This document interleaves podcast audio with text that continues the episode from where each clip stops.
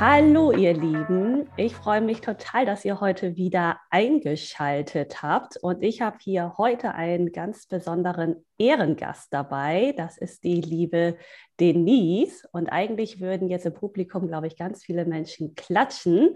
Äh, das würde heute wegfallen, da wir, da wir einen Podcast aufnehmen. Nein, Spaß beiseite. Die liebe Denise ist da und äh, wir haben das Thema offene Beziehung mit einem Narzissten oder allgemein das Thema Narzissten mitgebracht. Und ja, ich würde sagen, wir starten direkt. Ähm, ja, liebe Denise, magst du dich vielleicht einmal kurz vorstellen, wer du bist, ähm, ja, was du in der Vergangenheit erlebt hast und einfach ein bisschen was zu dir als Person. Ja, liebe Luna, ich danke dir für die Einladung und dass wir uns gefunden haben. Ähm, ja, wer bin ich? Äh, ich bin Denise, ich bin äh, 34 Jahre alt, ich komme aus der schönen Pfalz und ja, ähm, bin geschieden, und deswegen finde ich deinen Podcast auch so toll. Deswegen möchte ich da auch sehr, sehr gerne mitwirken. Bin geschieden, habe eine ganz schreckliche Scheidung hinter mir mit einem Narzissten. Und ja, so ein bisschen zu deiner Überschrift mit der offenen Beziehung mit einem Narzissten. Das war so ein bisschen das Anfang vom Ende gewesen, auch für uns. Und äh, äh, was auch gut so war.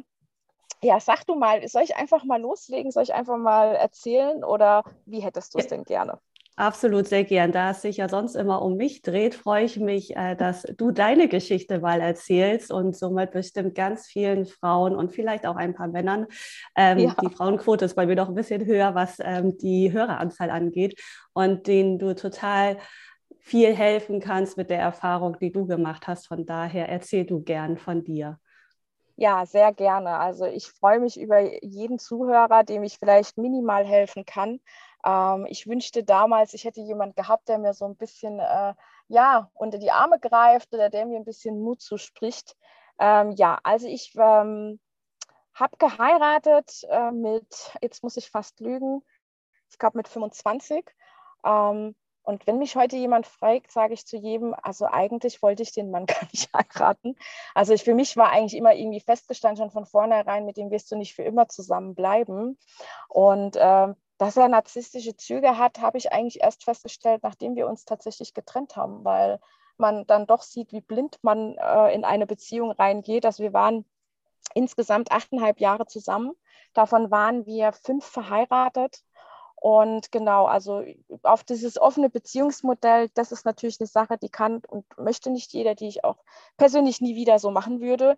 Äh, bei uns lief es einfach in der Beziehung generell nicht ganz so gut. Äh, und wenn man natürlich in eine offene Beziehung geht, kann man sich denken, welcher Sektor bei uns nicht gut gelaufen ist.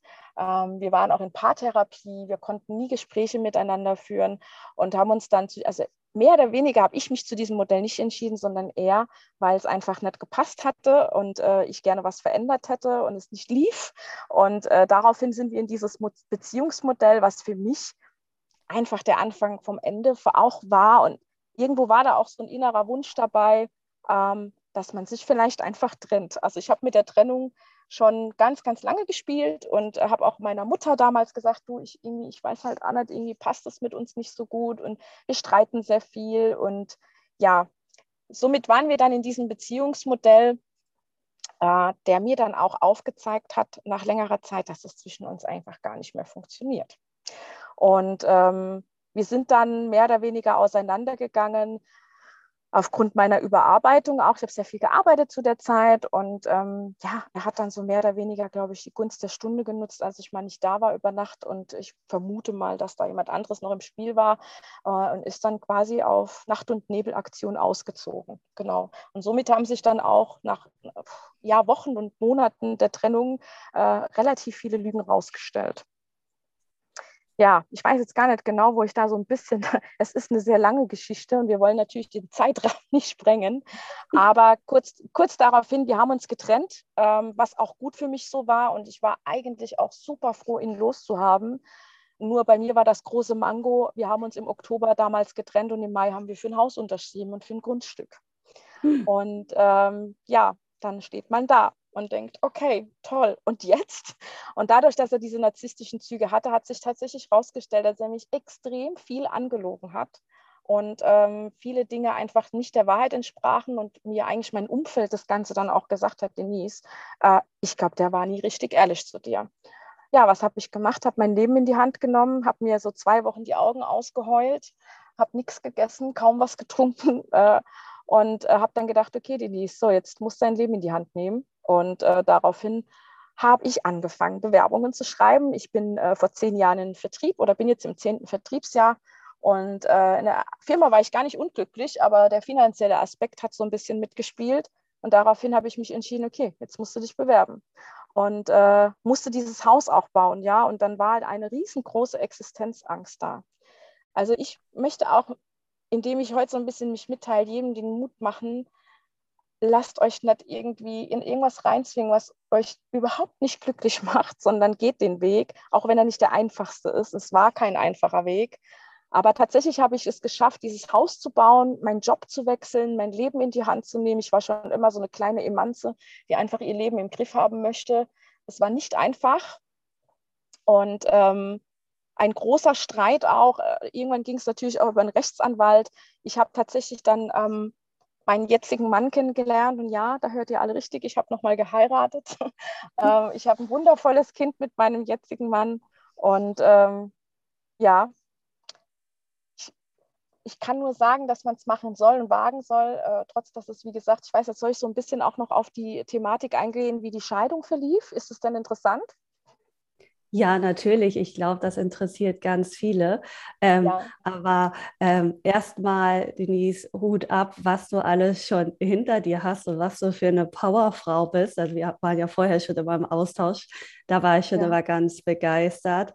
Ähm, und auch für deine Offenheit und äh, was du hier im Podcast erzählst bevor du auf die Scheidung eingehst, was glaube ich ja. auch total viele interessiert, die jetzt aktuell auch mit einem Narzissten zusammen sind, was sind dir denn oder was waren denn deine ersten Gedanken, als er damals eine offene Beziehung vorgeschlagen hat? Puh, ja, sehr schwierig. Äh, was waren denn meine ersten Gedanken? Hm, ist das jetzt eigentlich richtig so? Also offen gestanden, glaube ich, war mir klar, dass das auf ein Ende rauslaufen wird. Ja, und äh, man merkt natürlich, ich, das ist ja so bestimmt jeder, der jetzt mit mir zuhört und einen Narzissten oder eine Narzisstin zum Partner hat, weiß, äh, dass das nicht die Lösung sein kann oder ist das jetzt auch die Wahrheit, was du mir sagst? Ja, ähm, ist, lügst du mich nur an oder gehst du den bequemen Weg? Ich habe das Gefühl, viele Narzissten gehen den bequemen Weg. Ja, die wollen da einfach irgendwie ganz einfach äh, durchkommen und äh, schauen, dass irgendwie trotzdem so dieses Außenbild erhalten bleibt. Ja, ich war nicht besonders glücklich darüber. Auf der anderen Seite war ich irgendwie froh, dass ich so ein bisschen freigelassen wurde, weil ich ja wirklich super unglücklich auch natürlich auch äh, mit der gewissen Geschichte war. Irgendwo war es ein Freifahrtsschein für mich, das gebe ich offen und ehrlich zu. Aber natürlich äh, war das nie mein Ziel oder meine Intuition, äh, so ein Beziehungsmodell zu führen. Ich lese über offene Beziehungen des Öfteren. Deswegen sehe ich es nicht als klassisch, äh, wie es bei anderen läuft. Ich weiß, dass es sehr viele Paare gibt, bei denen das erfolgreich läuft, weil es beide Seiten wirklich möchten. Aber bei uns war das ja eine einseitige Geschichte gewesen. Ja, die ersten Gedanken waren wirklich, ich glaube, das ist das Anfang vom, der Anfang vom Ende. Mhm. Und war es dann ja auch. Das Absolut. ist jetzt eine perfekte Überleitung gerade zur ja. Scheidung. Wie verlief die denn? Ja, wie verlief die Scheidung? Ja, auch hier bin ich ja immer noch mit einem Narzissten einer Trennung gewesen. Also ich ähm, habe mich Oktober getrennt und äh, wir sind im Mai bin ich mit meinem jetzigen Partner Mann zusammengekommen, äh, den ich auch sehr, sehr lange schon kenne. Und äh, da ging natürlich das große Desaster los. Äh, daraufhin ähm, haben wir erstmal so ein bisschen die Beziehung heimlich geführt, weil mir war immer klar, wenn wir uns trennen, das gibt ein Theater. Das war mir immer klar. Ja, wie war es denn? Ich hatte die Polizei vor der Tür. Ich hm. hatte Selbstmordandrohungen mehrfach, also wirklich durch die Bank weg. Diese, Aus diese Androhungen wurden nicht nur mir gegenübergebracht, sondern meinem kompletten Umfeld inklusive meiner Mutter. Da ist zu meiner Mutter in, in die Apotheke gefahren worden. Da wird gesagt, ich bringe mich um. Ähm, das wurde gut inszeniert. Also das ist schauspielreif. Das kann ich wirklich sagen. Das wurde so gut inszeniert. Ich muss auch dazu sagen, ich habe mit ihm in, in meinem Elternhaus gewohnt. äh, in, einer, äh, in einem Zweifamilienhaus und ich bin aus meinem eigenen Elternhaus ausgezogen, weil er so eine aggressive Art gehabt hat und so einen Druck auf mich ausgeübt hat, dass ich gar keine andere Wahl hatte. Ja, also ich habe mich so eingeschüchtert gefühlt, äh, bin dann mit einer Sporttasche zu meinem jetzigen Partner gezogen. Wir waren aber wohlgemerkt da auch schon ein paar Monate auseinander, wie gesagt. Ich mhm. hatte die Polizei, wie gesagt, das war so das i-Tüpfelchen, die Polizei vor der Tür. Ähm, es wurde unendlich viel gelogen. Ich musste mich finanziell komplett ausziehen. Also als die ersten Anwaltsbriefe dann mal hin und her gingen, dann ja, was verdienst du denn? Dann wurde mal, äh, da musste ich mich finanziell entblößen. Äh, mir wurde Unterhalt angedroht. Ähm, mir wurde gedroht, ich werde die, eine Teilungsversteigerung äh, in Angriff nehmen. Das würde bedeuten für mich, er hätte die Hälfte vom Haus versteigert. Ich muss dazu sagen, mit meinem Eigentum, das war immer eine, ein großer Wunsch meinerseits. Daraufhin habe ich immer gearbeitet. Und natürlich, ich glaube, das geht jedem so, mit, einem, mit Geld oder mit einem finanziellen Druck, ähm, das ist halt ein Wunderpunkt. Und ähm, ja, also selbst vor Gericht wurde knallhart gelogen. Also ich bin, ich, ich habe mich eigentlich immer gefühlt, und deswegen finde ich das so wichtig, darüber zu sprechen, ich habe mich immer gefühlt wie in einem kleinen Käfig, der, wo, wo er von außen immer drauf einschlägt. Ich kann das gar nicht in Worte fassen, aber es war einfach, ich habe mich immer wie in der Schwebe gefühlt, als würde ich im freien Fall sein und keiner glaubt mir. Weil es gab tatsächlich ganz, ganz viele in meinem Umkreis, es waren keine Freunde, es waren nur Bekannte oder auch Nachbarn zum Teil, die haben mir den Rücken zugedreht und die reden bis heute nichts mit mir, weil diese Geschichten so wahnsinnig überzeugend von ihm rüberkamen, dass die natürlich erstmal geglaubt wurden. Und äh, es gab ein paar Leute, die haben hintergründig gefragt und haben gesagt, hey, äh, jetzt möchte ich aber irgendwie nochmal deine Seite hören, ja. Und dann ist denen erstmal was, die sind vom Glauben abgefallen. Und ähm, wie gesagt, selbst bis zur Scheidung, also wir hatten einen Gerichtstermin, da ging es um den Trennungszeitpunkt, weil er behauptet hat, ich hätte ihn betrogen mit meinem jetzigen Mann, was äh, ich unterschreiben kann, dass es nicht so war. Und äh, zu diesem Scheidungstermin hatte selbst der Richter war auf seiner Seite. Also ich weiß gar nicht, irgendwie habe ich mich wie im falschen Film gefühlt. Genau, und daraufhin äh, wurden wir aber glücklicherweise am gleichen Tag geschieden. Dadurch, dass wir uns dann irgendwie auf einen Zeitpunkt geeinigt hatten, war am gleichen Tag die Scheidung und ich bin als glückliche geschiedene Frau daraus. Und wie hast du dich gefühlt? Ich konnte es erst gar auch? nicht glauben. Ja, das weiß ich noch. Das Erste, was ich zu meinem Anwalt gesagt habe, ist, sobald ich dieses Papier in der Hand habe, gehe ich auf die Gemeinde und lass mir meinen Mädchennamen wiedergeben. das war so das aller, allererste. Ich muss dazu sagen, leider war die Ära da noch nicht zu Ende. Also für viele äh, freue ich mich, wenn die die Scheidung hinter sich haben und da hängt nichts mehr hinten dran. Ich weiß, dass es dennoch viele Familien gibt, da hängen Kinder hinten dran, da hängt ein Eigentum hinten dran. Und ich äh, muss sagen, wir haben uns scheiden lassen. Jetzt muss ich noch mal lügen, 2018 war das 18? Ich glaube, 18 sind wir geschieden worden, genau. Und ich habe erst sage und schreibe letztes Jahr im September das Haus auf mich umschreiben lassen können. Also ein langer Kampf. Wir stecken immer noch irgendwo in einem Kredit leider drin, den er des Öfteren auch mal ja, nicht bedient hat. Also ich irgendwie hört es immer noch nicht auf. Man steckt immer noch irgendwo mit seinem Namen irgendwie drin und versucht da wirklich die Trennung reinzubringen. Äh, man braucht einen sehr, sehr langen Atmen und ein sehr, sehr breites Kreuz. Das muss man wirklich sagen, weil auch als Frau äh, auf dem Bausch zu stehen und Entscheidungen treffen zu müssen mit irgendwelchen Handwerkern und die belächeln einem da und denken, ja, was willst du jetzt hier von mir? Ähm, es war einfach keine einfache Zeit, äh, dazwischen wirklich zu bauen, die Scheidung ins Rollen zu bringen, die Scheidung auch finanzieren zu können. Ja, es ist äh, auch ein Kostenfaktor. Und ich glaube, dass es trotzdem viele Menschen gibt, die sich bewusst nicht scheiden lassen, weil sie denken, oh Gott, ich habe das Geld gar nicht auf der Hand. Oder was tue ich denn, wenn mein Mann sich trennt, er verdient mehr Geld als ich. Ja, also ich weiß, dass man da sehr im Zwiespalt auch sein kann. Absolut. Ja, das ähm, Finanzielle ist so das eine Thema und dann ja. die ganzen Emotionen, die noch dazukommen, weil mit 25 ähm, ja hat man andere Vorstellungen, wenn man sich das Ja-Wort gibt und sieht die Person ja auch noch mit ganz anderen Augen als dann Absolut. zum Schluss. Also wie du gerade erzählt hast, dass er Morddrohungen ausgesprochen hat. Wie bist du damit umgegangen? Also dadurch muss ich sagen, dass ich in dem Moment äh, psychisch sehr, sehr labil war, war es ganz schlimm für mich. Ich hatte tatsächlich die Angst, ähm, was äh, zeigt jetzt jeder mit dem Finger auf dich? Das war so dieser große Gedanke, den ich hatte. Äh, was mache ich, wenn er das wirklich tut? Ähm, werden dann die Leute auf mich zukommen und sagen, du, du, du, du bist schuld, dass es so gekommen ist. Und das war meine allergrößte Angst, weil es haben so viele Leute ihm geglaubt und er hat es ja so glaubwürdig auch rübergebracht. Egal, was er erzählt hat, da sind Dinge aus den Haaren gezogen worden, wo ich mir denke, wo hat er sich das jetzt hergeholt? Hm, ja, ich hatte schon Angst. Also, und ich muss dazu sagen, ähm, mein Mann, äh, wenn ich den nicht gehabt hätte, das muss man auch mal aussprechen, äh, ich hätte das so nicht geschafft. Ich habe ihm damals auch gesagt, als wir zusammengekommen sind, du, wenn wir zwei zusammenkommen, stell dich auf eine ganz, ganz harte Zeit ein. Und ähm, ja, diese Selbstmordgeschichte, die lief ein paar Wochen. Also das lief wirklich über mehrere Wochen, dass es immer wieder Leute auf mich zukamen. Oh, er hat gesagt, dies und dies wird passieren. Ähm, ich hatte Angst. Ich konnte nicht gut schlafen. Parallel einen neuen Job angefangen. Parallel geguckt, dass irgendwie der Hausbau noch ein bisschen vor, ähm, ich sag mal, ich wollte noch ein bisschen ins Stocken bringen, dass es einfach noch ein bisschen länger dauert, dass ich noch ein bisschen Zeit für mich dazu gewinne. Und ähm, ja, ich hatte Angst.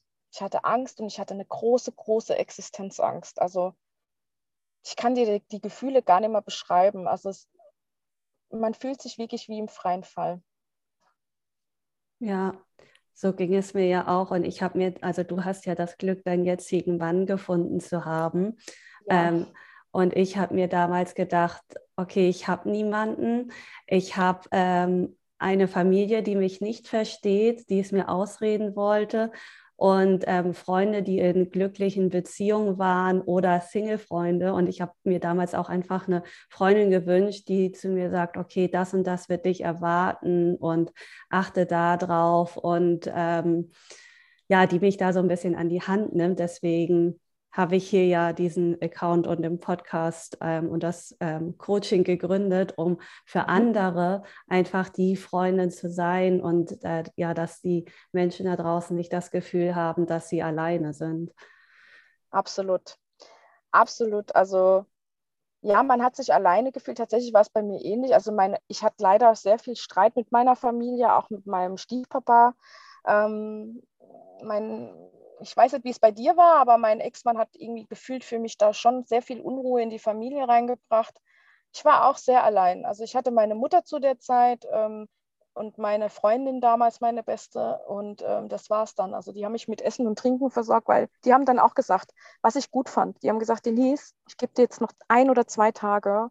Und wenn du dann nicht aus deinem Tief rauskommst, dann müssen wir mit dir in die Klinik fahren. Ja, also da war ich dann doch schon froh, dass der ein oder andere für mich da war und äh, deswegen finde ich den Podcast so toll. Ähm, ist für mich auch eine Überwindung, darüber zu sprechen, weil ich weiß, dass es natürlich auch etwas in die Öffentlichkeit kommt. Aber ich will trotzdem jeden den Mut machen, auch wenn es schwer fällt und man sehr unglücklich ist und man irgendwie das Gefühl hat, für mich geht es hier gerade gar nicht weiter. Ich weiß nicht, was ich machen soll. Ich drehe mich im Kreis, aber ich habe ein Kind oder sonstiges. Das ist nicht der richtige Weg, bei dem Menschen zu bleiben, ob Narzisst oder nicht Narzisst. Ähm, es war für mich ein steiniger Weg und er hat mich wirklich unendlich viel Geld gekostet. Das muss ich wirklich sagen. Also das geht in die Zehntausender rein, was mich das unterm Strich gekostet hat mit Hausumfinanzierung, mit Scheidung. Aber ich weiß nicht, liebe Luna, wie es dir geht, aber Seelenfrieden ist definitiv mehr wert als alles andere. Absolut, absolut. Also das, die Freiheit ist unbezahlbar. Absolut. Man, ja, und wenn du jetzt ähm, an die Frauen da draußen denkst oder auch Männer, ich vergesse bei den ja. Männern, da ich immer nur an die Frauen denke, ähm, gibt es da irgendwas, wo du sagst, den Ratschlag oder das möchte ich euch noch mit auf den Weg geben oder passt darauf aus? Hast du darauf zufällig spontan eine Antwort? Ja, aufs Bauchgefühl hören. Also vor allen Dingen also ich sage das immer auch zu den Jüngeren, Jüngeren, also ich bin ja jetzt auch schon 34 und werde 35. Mit Mitte 20 hat man natürlich, und das kannst du mir sicher bestätigen, ganz, ganz andere Gedanken. Ja, und ähm, aufs Bauchgefühl hören und nicht immer den einfachen Weg gehen. Nicht immer den bequemen Weg gehen. Der schwere Weg ist meistens leider der richtige Weg.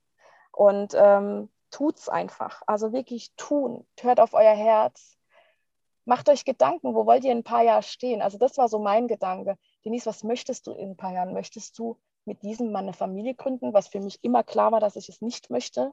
Äh, möchtest du unglücklich sein? Möchtest du, dass der Mann dich finanziell ruiniert? Weil darauf ist es auch rausgelaufen. Also wirklich fragen, wo man, sich fragen, wo man stehen möchte.